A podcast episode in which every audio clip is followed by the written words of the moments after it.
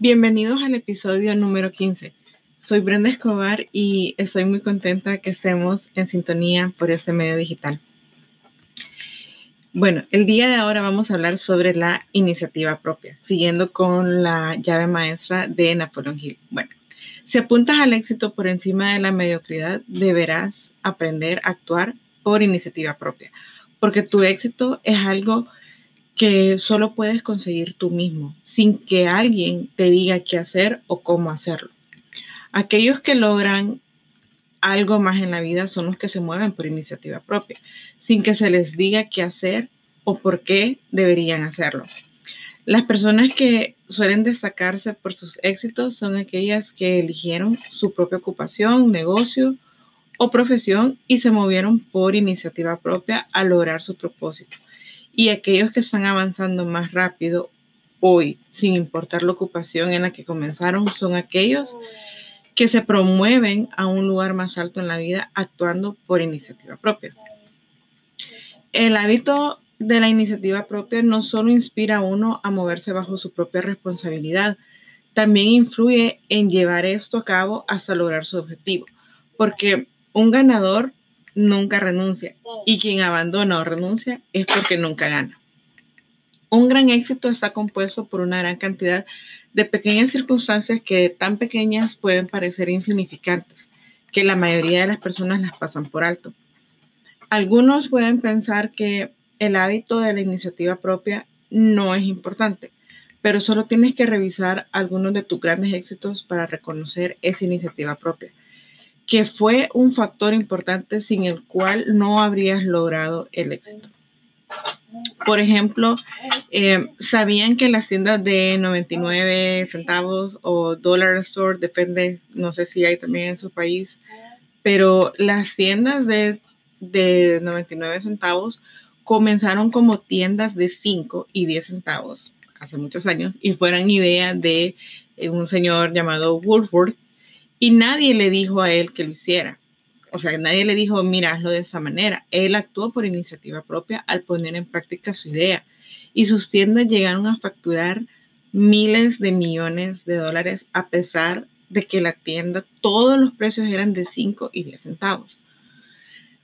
El hábito de la iniciativa propia es una cualidad que le inspira a uno a formar amistades y hacer contactos con personas que pueden ser de apoyo mutuo.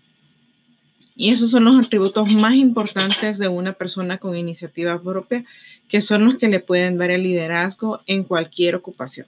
Número uno. En primer lugar, la persona que sigue el hábito de la iniciativa propia tiene un propósito principal en la vida y tiene un plan para conseguirlo. Número dos, una alianza maestra con aquellos cuya ayuda es esencial en lograr su propósito principal. Número tres, tiene la persistencia necesaria y la voluntad de ganar a pesar de las dificultades.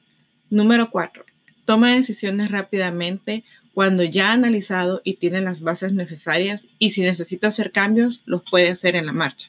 Número cinco, sigue el hábito de dar la mía extra y lo hace con una actitud mental positiva y agradable. Número 6.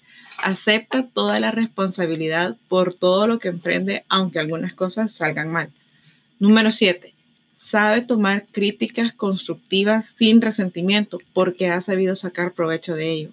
Número 8. Conoce los nueve motivos básicos que inspiran a todos los seres humanos y no le pide a nadie que haga las cosas que él puede hacer, a menos que la otra persona tenga motivos para hacerlo. Número 9. Nunca expresa una opinión sin haber pensado antes sobre el tema y esté preparado para poder dar y explicar su opinión. Número 10. Sigue la costumbre de escuchar mucho y hablar solo cuando tiene que decir algo que pueda beneficiar a los demás como a sí mismo. Número 11 ha desarrollado la observación por los detalles y conoce su trabajo desde el más mínimo detalle hasta el más grande. Número 12. Nunca le dice a los demás lo que tienen que hacer sin sugerirle por qué debería de hacerlo y cómo se puede hacer mejor. Número 13. Sigue el hábito de concentrar toda su atención en una actividad a la vez. Número 14. Su actitud mental es positiva todo el tiempo que se comunica con los demás. Número 15. Si le haces una pregunta, esa persona te dará una respuesta directa, incluso si tiene que decirte que no sabe la respuesta correcta. Número 16.